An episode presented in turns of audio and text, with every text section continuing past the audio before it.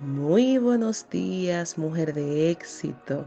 Aquí estamos nuevamente y para tu hermana en Cristo, Angie Díaz, es un gozo que hablemos un poquito de la poderosa palabra del Señor. Aquí en Juan, en su capítulo 21, continúa relatando estos poderosos encuentros que Jesús tuvo después de la gran resurrección. Y fueron encuentros tan poderosos y al mismo tiempo en situaciones cotidianas. Dice que Pedro y Tomás, entre otros discípulos, pues estuvieron pescando, hicieron sus planes para pescar, ellos siguieron con su vida, ¿no? Y durante toda una noche no pudieron pescar nada. De momento se aparece Jesús que hasta ese instante ellos no se habían percatado de que era su maestro. Este hombre allí les da algunas directrices y ellos pues fueron obedientes. No era cualquier hombre, era su maestro que estaba presente allí. Ellos siguieron las directrices y surgió esa gran pesca pescaron muchos, pero muchos peces.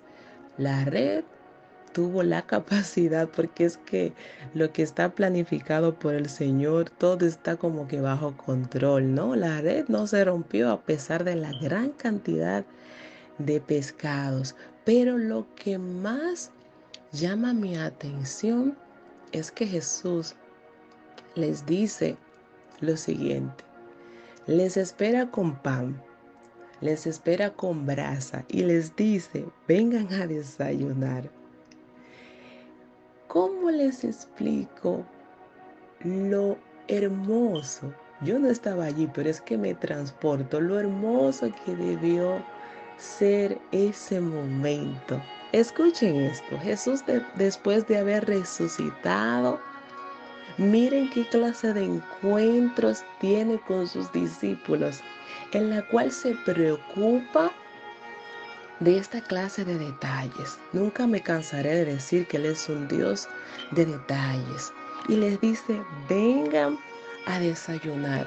Y más adelante hay otro punto, otro momento tan íntimo, tan sublime, tan hermoso, donde Jesús le pregunta a Simón Pedro, ¿me amas? Y él responde, sí te amo por segunda vez. Hace la misma pregunta y Pedro responde. Pero no obstante, lo hace por tercera vez. ¿Qué te dice eso, mujer de éxito? Él le pregunta a Simón Pedro, Pedro, ¿me amas?